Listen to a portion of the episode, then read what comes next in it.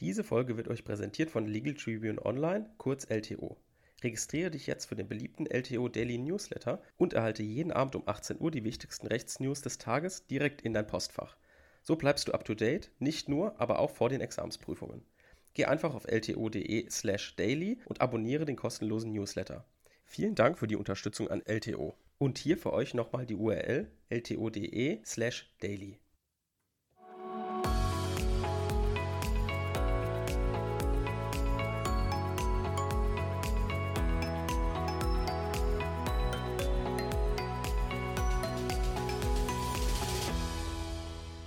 Willkommen zu einer neuen Folge Kurz erklärt. Heute unterwegs im öffentlichen Recht.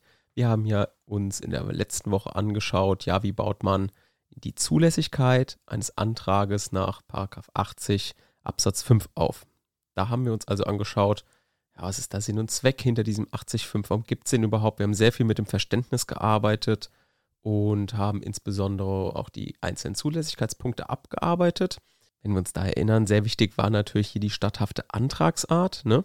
Hatten wir ja gesagt, da müssen wir arbeiten mit 88 122 Absatz 1 Absatz 2 Satz 2 und müssen dann auch noch auf 123 5 eingehen, da die Abgrenzung machen. Ah, wann handelt es sich um nach einen Antrag nach 123 Absatz 1 oder 80.5, 80a, ne, da haben wir uns, haben wir uns so ein, so ein kleines Schema zurechtgelegt, anhand dessen wir dann so uns so ein bisschen durchhangeln. Und dann haben wir auch gesagt, ah, Antragsbefugnis wird wieder analog hergeleitet, müssen wir aber nicht groß begründen. Und genauso dann ähm, beim Klagegegner, je nachdem, ob wir es jetzt in Rheinland-Pfalz schon in der Zulässigkeit erörtern. Und dann haben wir äh, uns gesagt, dass das allgemeine Rechtsschutzbedürfnis auch sehr relevant ist. Also wir brauchen das auf jeden Fall. Wir haben da drei Punkte, die wir ansprechen müssen.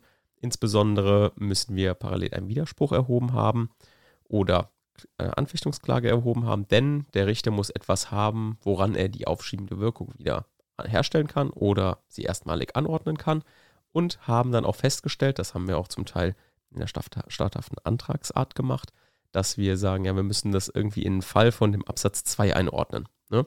Da hatten wir ja gesagt, gibt es zwei unterschiedliche Anträge, die man stellen kann.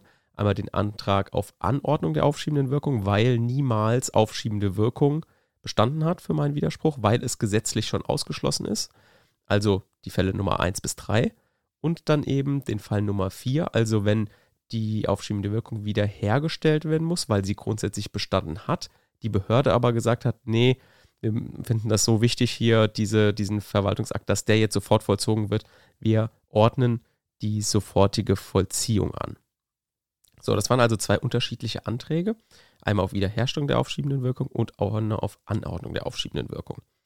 Können wir auch direkt anknüpfen. Heute machen wir die Begründetheit zu dem Antrag auf Wiederherstellung der aufschiebenden Wirkung. Also, wenn es sich um 80 Absatz 2 Satz 1 Nummer 4 handelt.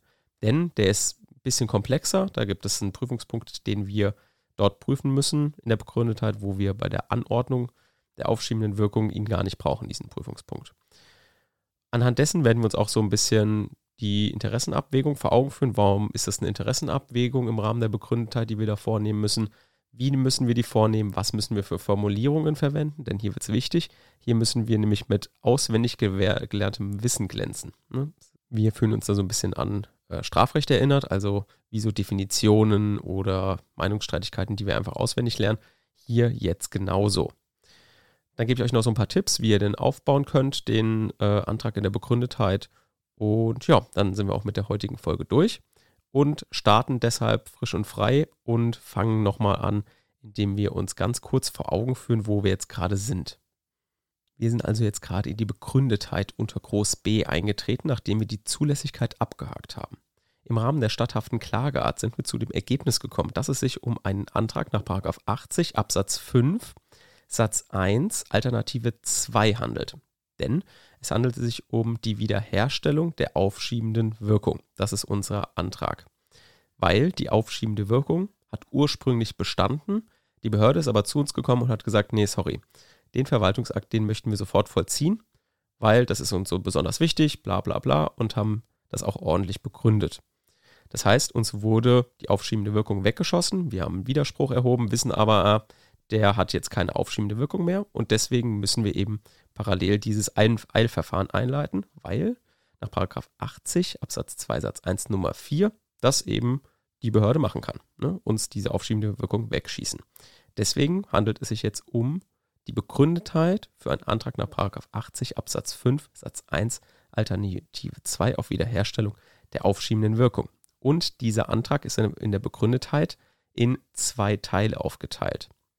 In welche Teile sind die denn jetzt aufgeteilt? Erstens in einmal die formelle Rechtmäßigkeit der Anordnung der sofortigen Vollziehung. Also wir überprüfen jetzt formell das, was die Behörde unter dem Wegschuss gemacht hat. Also diese Anordnung der sofortigen Vollziehung wird jetzt auf die formelle Rechtmäßigkeit, nur auf die formelle Rechtmäßigkeit erstmal überprüft. Auf die materielle Rechtmäßigkeit wird sie dann später überprüft werden.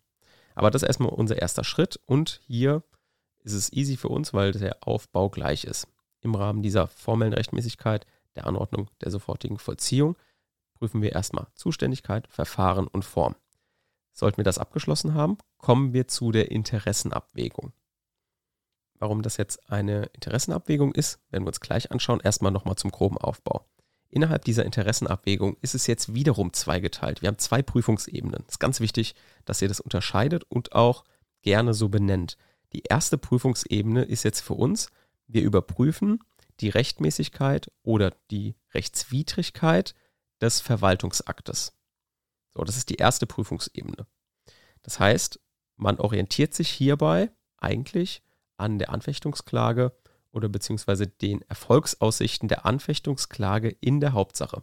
Also hier prüfen wir nichts anderes, als was wir schon kennen. Also, wir werden den Obersatz gleich kennenlernen, aber wir haben Interessenabwägung, dann Obersatz und dann prüfen wir Ermächtigungsgrundlage, formelle Rechtmäßigkeit, materielle Rechtmäßigkeit. Das ist die erste Prüfungsebene. Und wenn wir jetzt in dieser Prüfungsebene dazu kommen, dass der Verwaltungsakt offensichtlich rechtmäßig ist, dann könnte man ja denken, ja gut, dann hat der Antrag keinen Erfolg, weil der Antrag ja darauf gerichtet ist zu sagen, ja, der Verwaltungsakt ist offensichtlich rechtswidrig. Aber nein, das ist eben nicht ausreichend. Das ist ganz wichtig, dass wir jetzt hier, obwohl wir schon gesagt haben, die Behörde hat einen offensichtlich rechtmäßigen Verwaltungsakt erlassen, müssen wir trotzdem noch zur nächsten Prüfungsebene kommen. Und zwar zu der Prüfungsebene Ebene einer weiteren Interessenabwägung. Warum brauchen wir jetzt hier nochmal eine Interessenabwägung? Wir brauchen die, weil die alleine offensichtliche Rechtmäßigkeit des Verwaltungsaktes nicht ausreicht, dass der Antrag nach 80.5 Satz 1 Alternative 2 Erfolg hat, denn wir müssen ja jetzt noch ein besonderes öffentliches Interesse an dieser sofortigen Vollziehung darlegen weil ansonsten wäre es ja so, dass jeder offensichtlich rechtmäßige Verwaltungsakt sofort vollziehbar erklärt werden kann. Weil, wenn wir dann einfach nur prüfen, in der Interessenabwägung, ja, ist der Verwaltungsakt jetzt offensichtlich rechtmäßig oder rechtswidrig, dann bräuchten wir dieses Eilverfahren ja gar nicht, weil dieses Eilverfahren ja dann immer dazu führen würde, dass der Antrag als unbegründet abgewiesen wird. Das heißt, die Ratio von 80 Absatz 2 Satz 1 Nummer 4 lautet, dass wir in der Interessenabwägung zwei Prüfungsebenen haben müssen. Die erste Prüfungsebene überprüft die offensichtliche Rechtmäßigkeit oder Rechtswidrigkeit des Verwaltungsaktes und die zweite Prüfungsebene überprüft den zu, die zuvor nur formell überprüfte Anordnung der sofortigen Vollziehung auf die materielle Rechtmäßigkeit. Ne, wir haben ja oben gesagt, die Anordnung der sofortigen Vollziehung, also dieses Wegschießen der aufschiebenden Wirkung, das wird nur formell überprüft und erst dann auf der zweiten Prüfungsebene der Interessenabwägung auf die inhaltliche Ebene überprüft wird. Also man guckt, lag ein besonderes öffentliches Interesse an dieser Anordnung der sofortigen Vollziehung vor. Also man guckt hier so ein bisschen und betrachtet die Folgen. Was sind denn jetzt die Folgen für den Betroffenen? Und was sind die Folgen für die Behörde? Nur wenn man das insgesamt so sauber trennt, könnt ihr eine gute Klausur schreiben. Kurze Zusammenfassung zum abstrakten Aufbau. Wir haben zunächst in der Begründetheit mit zwei Prüfungsschritten zu tun. Zum ersten die formelle Rechtmäßigkeit der Anordnung der sofortigen Vollziehung und dann die Interessenabwägung. Die Interessenabwägung ist in zwei Prüfungsschritte unterteilt. Der erste Prüfungsschritt überprüft die offensichtliche Rechtmäßigkeit oder Rechtswidrigkeit des Verwaltungsaktes und die zweite Prüfungsebene die nimmt nochmal eine weitere Interessenabwägung im Hinblick auf die Anordnung der sofortigen Vollziehung vor und überprüft, ob hier jetzt ein besonderes öffentliches Interesse daran vorlag, dass auch die Behörde sagen kann, ja, ähm, aufgrund einer gewissen Folgenbetrachtung ist es notwendig gewesen, den Verwaltungsakt für sofort vollziehbar zu erklären. Ratio dahinter natürlich ist noch zusätzlich, vielleicht als kleine Hilfestellung, der Paragraph 80 Absatz 2 Satz 1 Nummer 4 ist ja eine Ausnahme. Die Behörde darf ausnahmsweise unter guter Begründung einen Verwaltungsakt für sofort vollziehbar erklären. Und wir wissen alle, Ausnahmen müssen immer begründet werden. Deshalb die zweite Prüfungsebene innerhalb der Interessenabwägung. Jetzt aber nochmal im Einzelnen. Wenn wir in die Begründetheit eingestiegen sind, brauchen wir natürlich einen Obersatz. Wo nehmen wir den Obersatz her? Das ist jetzt nicht so leicht wie bei der Anfechtungsklage an sich, den können wir einfach aus 113 Absatz 1 Satz 1 VWGO einfach abschreiben, haben wir keine Probleme. Äh, hier ist es jetzt ein bisschen schwieriger. Hier müssen wir, haben wir jetzt nicht irgendwie so einen Obersatz, den wir aus dem Gesetz abschreiben können. Das heißt, wir müssen ihn leider auswendig lernen, können uns aber an einem Paragraphen orientieren. Und zwar entnehmen wir diese Interessenabwägung, die wir dann später vornehmen, entnehmen wir schon aus Paragraph 80 Absatz 2 Satz 1 Nummer 4. Das lesen wir jetzt mal kurz durch, damit wir wissen, woher das kommt. Hier steht drin, in den Fällen, in denen die sofortige Vollziehung im öffentlichen Interesse oder im überwiegenden Interesse eines Beteiligten von der Behörde, die den Verwaltungsakt erlassen oder über den Widerspruch zu entscheiden hat, besonders angeordnet wird. Das heißt, hier wird jongliert mit den Interessen. Ne? Das heißt, wir können schon mal merken, uns merken, aha, wir brauchen jetzt irgendwie eine Interessenabwägung im Obersatz. Das hilft natürlich jetzt irgendwie nicht weiter, deswegen müssen wir uns diesen Obersatz jetzt gleich den nenne ich euch als Formulierungshilfe, irgendwie auswendig lernen. Aber nochmal vielleicht als kleine Merkhilfe so ein paar Hintergrundinformationen für den Antrag in der Begründetheit. Das Gericht nimmt natürlich jetzt hier in der Begründetheit eine eigenständige Interessenabwägung vor. Es kann sich zwar an den Erwägungen der Behörde orientieren, aber letztendlich trifft es eine eigene Interessenabwägung. Wichtig zu wissen ist hier, was ist der maßgebliche Zeitpunkt für die Beurteilung der Sach- und Rechtslage. Da wissen wir, bei der Anfechtungsklage ist es zum Beispiel grundsätzlich die letzte Behördenentscheidung, weil dort ein Handeln der Behörde überprüft werden soll. Könnte man natürlich jetzt hier auch annehmen, ne, weil in der Hauptsache wäre es eine Anfechtungsklage, die statthaft ist. Bei der Verpflichtungsklage war es eben der Zeitpunkt der letzten mündlichen Verhandlung, weil es hier letztendlich nur um einen Anspruch geht des Bürgers, der überprüft werden soll, ob der besteht.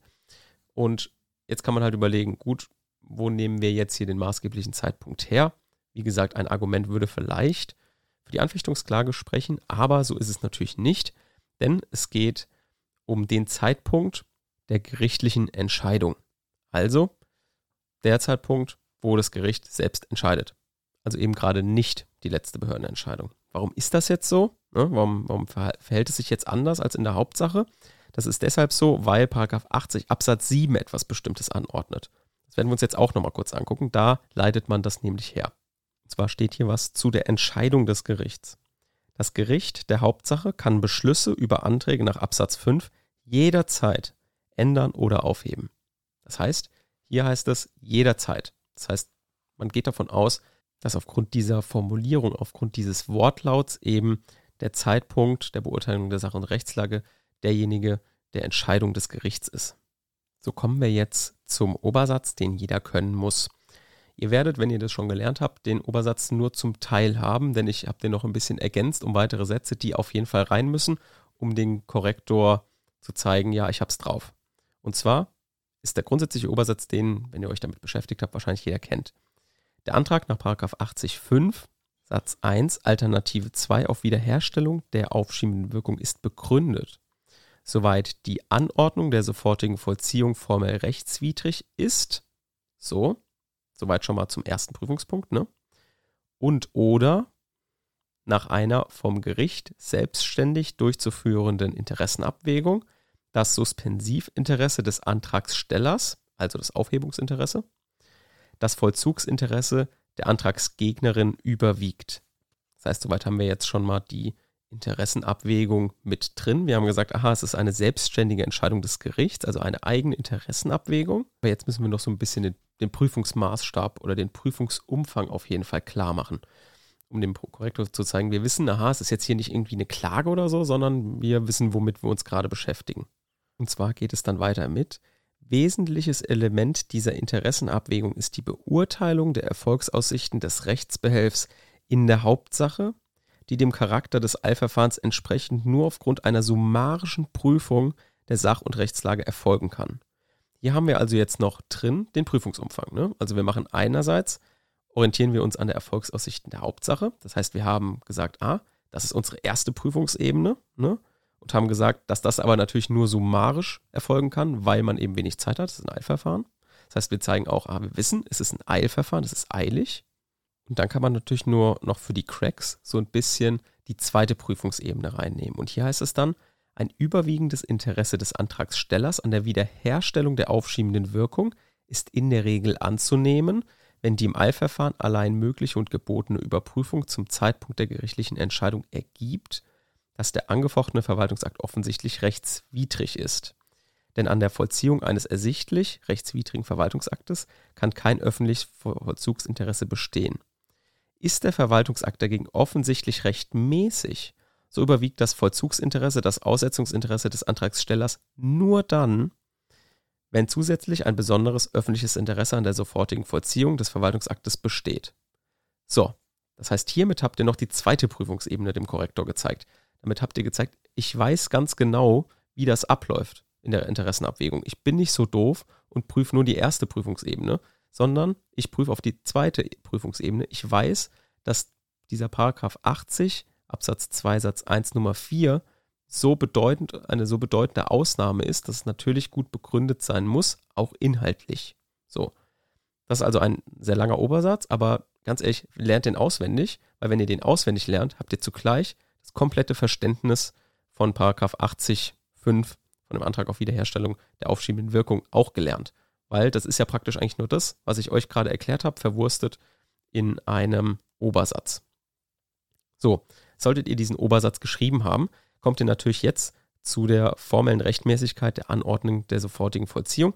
Und hier die Zuständigkeit ist schnell erledigt. Das ist 80 Absatz 2 Satz 1 Nummer 4 VWGO. Da steht es auch schon drin. Das ist die Behörde, die den Verwaltungsakt erlassen hat. Die ist also eben auch für die Anordnung der sofortigen Vollziehung zuständig. Hier jetzt sich bitte nochmal klar machen, dass wir jetzt gerade nicht um die Zuständigkeit des Verwaltungsaktes sprechen, sondern wir sprechen über diesen Annex über diese Anordnung der sofortigen Vollziehung. Das ist ja auch wieder eine Handlung der Behörde und die wird jetzt gerade überprüft. Also nicht das mit dem Verwaltungsakt verwechseln. Also Zuständigkeit ist soweit klar. Kommen wir jetzt zum Verfahren. Ne, wir haben ja Zuständigkeit, Verfahren, Form und im Verfahren fragen wir uns immer, auch, auch so hier, ob Paragraph 28 also eine Anhörung notwendig gewesen war. Und in der Regel wird der Bürger oder der Betroffene hier nicht nochmal extra angehört worden sein. Also natürlich wurde er vielleicht für den Verwaltungsakt angehört, aber wir kümmern uns ja gerade um die Anordnung der sofortigen Vollziehung. Und die Behörde wird den Betroffenen in den seltensten Fällen nochmal zu der Anordnung der sofortigen Vollziehung angehört haben. Und daher ist es ein klassischer Streit, den ihr im ersten Examen eigentlich immer bringen müsst. Im zweiten Examen kommt es schon seltener vor, weil es da nicht mehr so relevant ist. Aber hier muss man auf jeden Fall kurz den Streit führen. Hier gibt es immer den gleichen Streit. Und zwar geht der Streit so. Die herrschende Meinung spricht sich hier gegen eine direkte Anwendung und auch gegen eine analoge Anwendung des Paragraph 28 aus, weil die eben sagen, ja, Paragraph 28 ist nur Verwaltungsakte anwendbar. Die Anordnung der sofortigen Vollziehung ist kein Verwaltungsakt, sondern eben nur ein Annex, wie ich es eben schon genannt hatte. Das ist die herrschende Meinung. Danach geht ihr auch. Die Gegenmeinung sagt, ja, die Anhörung äh, bedarf es aus rechtsstaatlichen Gründen, die ist immer erforderlich und äh, ja, das ist halt die andere Meinung, die Gegenmeinung. Aber auch die sagt, eine nachträgliche Heilung noch im gerichtlichen Verfahren ist möglich. Also kommt man letztendlich dann irgendwie immer zum gleichen Ergebnis. Dennoch müsst ihr es natürlich darstellen. So, jetzt kommen wir zu einem Punkt, der normalerweise mit einem Satz abgehandelt werden kann, wenn überhaupt hier jetzt aber an unglaublicher Bedeutung gewinnt. Und zwar an dem Begründungserfordernis von 80 Absatz 2 Satz 1 Nummer 4 in Verbindung mit 80 Absatz 3. Denn wir wissen ja, es ist eine Ausnahme, die die Behörde gerade anwendet. Normalerweise haben Widerspruch und äh, Anfechtungsklage aufschiebende Wirkung. Und hier hat jetzt der Gesetzgeber der Behörde ausnahmsweise das Recht eingeräumt, diese aufschiebende Wirkung wegzuschießen. Und Ausnahmen müssen eben immer begründet werden. Also muss die Behörde jetzt ganz besonders begründen, warum denn diese Anordnung der sofortigen Vollziehung notwendig war. Warum war es denn jetzt notwendig, wirklich, dass dieser Verwaltungsakt sofort vollzogen werden muss? Und hier muss man natürlich direkt fragen, ja, warum muss denn das jetzt hier so genau begründet sein? Das ergibt sich eben aus dem Sinn und Zweck der Form, einmal im Allgemeinen und natürlich diesem Begründungserfordernis von 80 Absatz 3 zum anderen. Der Sinn und Zweck ist, wie gesagt, bei Formvorschriften natürlich eine Warnfunktion. Das heißt, die Verwaltung soll sich bewusst werden, was hier die Regel ist und dass sie eine Ausnahme benutzt und damit den Betroffenen sehr stark in seinen Rechten beschneidet. Und andererseits gibt es eben eine Rechtsschutzfunktion. Der Adressat soll die Erfolgsaussichten eines Rechtsbehelfs irgendwie auch abschätzen können. Und dann natürlich eine Kontrollfunktion. Das Gericht kann also überprüfen, warum die Verwaltung die Angelegenheit für so eilig hält. Ne, also dadurch, dass es gut begründet sein muss, kann die Behör äh, das Gericht auch sagen, aha, ich kann es irgendwie nachvollziehen. Das heißt hier auch wieder einen Obersatz, den ihr bringen müsst weil der vom VGH Mannheim so festgesetzt wurde und eigentlich auch so von den Gerichten benutzt wird. Und zwar muss jetzt eben die Vollziehungsanordnung grundsätzlich mit einer auf den konkreten Einzelfall abgestellten und nicht lediglich formelhaften Begründung des öffentlichen Interesse an der sofortigen Vollziehung des Verwaltungsaktes versehen sein. Also auf den konkreten Einzelfall abgestellt und mit einer nicht formelhaften Begründung versehen sein. Gibt also zwei Punkte, auf die ihr achten müsst. Ist es auf den Einzelfall abgestellt und nicht formelhaft? Und jetzt ist es an euch zu überlegen. Ja, ist das jetzt Begründung oder ist die Begründung eben nicht ausreichend? Jetzt kann man natürlich zu dem Ergebnis kommen, aha, das ist eine reine Formel, die hier die, Be die Behörde angewendet hat. Das macht sie bei jeden Fällen, auch von den normalen Verwaltungsakten. Sie benutzt diese formelhafte Begründung und deswegen ist die Begründung nicht ausreichend. Da kann man natürlich überlegen, zu was führt denn das jetzt? Die Behörde könnte natürlich überlegen und sagen, ah, Mist, haben wir vergessen, macht nichts, machen wir einfach im gerichtlichen Verfahren. Also holt sie die Begründung im Eilverfahren nach. Geht das jetzt, ist die Frage. Die eine Ansicht verneint das grundsätzlich mit der Begründung, dass eben andernfalls die Gefahr besteht, dass die Begründungspflicht leer läuft und ihre Funktion, eben diese drei Funktionen, die ich eben genannt habe, nicht mehr erfüllt werden können. Weil gerade Paragraph 80 Absatz 3 es wird so restriktiv ausgelegt und die Begründung muss auf jeden Fall erfolgen. So, andererseits könnte man natürlich prozessökonomisch argumentieren und sagen, ja gut, ansonsten würde halt die Behörde einfach die Begründung nachholen, später, also eine Anordnung der sofortigen Vollziehung danach nochmal erlassen. Ne? Dann kommt das Gericht und sagt, ja, die Anordnung der sofortigen Vollziehung wird aufgehoben, war formell rechtswidrig und dann kommt die Behörde am besten auch nach der Gerichtsverhandlung und drückt dem Betroffenen gerade einen Wisch in die Hand, wo die eine ordentliche Begründung drauf ist. Also es wäre prozessökonomisch natürlich auch zu sagen, ja gut, sie kann es halt nachholen. Und letztendlich muss man sagen, natürlich ist dieses Begründungserfordernis super wichtig. Aber Paragraph 45 Absatz 2 VWVFG ordnet eben an, dass Verfahrensfehler bis zum Abschluss des gerichtlichen Verfahrens geheilt werden können. Und gegen eine analoge Anwendung von Paragraph 45 Absatz 1 Nummer 2 Absatz 2 also Nachholung einer Begründung, spricht jetzt eben nichts. Das heißt, auch mit diesem Argument, ja, die Behörde könnte ja auch eine komplett neue Anordnung der sofortigen Vollziehung danach erlassen, dann muss sie ja erst recht sie nachträglich auch noch begründen können. Damit könnt ihr also der zweiten Ansicht folgen und sagen, ja gut, aus prozessökonomischen Gründen kann man sie trotzdem nachholen. Aber den Streit müsst ihr natürlich führen. So, kommen wir dann jetzt zum, ähm, zum Aufbau in der Interessenabwägung, den habe ich ja schon genannt. Ne? Zwei Prüfungsebenen, also die erste Prüfungsebene klassisch Aufbau Anfechtungsklage und die zweite Prüfungsebene eben nochmal die besondere, vielleicht inhaltliche Begründung der Anordnung der sofortigen Vollziehung und Darstellung des besonderen öffentlichen Interesses. Und damit seid ihr dann auch am Ende von der Begründetheit. Das war jetzt natürlich alles nur der Antrag nach 80.5 Satz 1 Alternative 2, also die Wiederherstellung der aufschiebenden Wirkung. Aber natürlich müssen wir auch bedenken, dass es noch den Antrag auf Anordnung der aufschiebenden Wirkung gibt. Ne, das müssen wir natürlich genauso beachten. Und das machen wir dann in der nächsten Folge und schauen uns da die Unterschiede an und machen uns dann auch nochmal wieder den Unterschied klar zur Wiederherstellung. der aufschiebenden Wirkung. Und damit hören wir uns dann nächste Woche. Tschüss.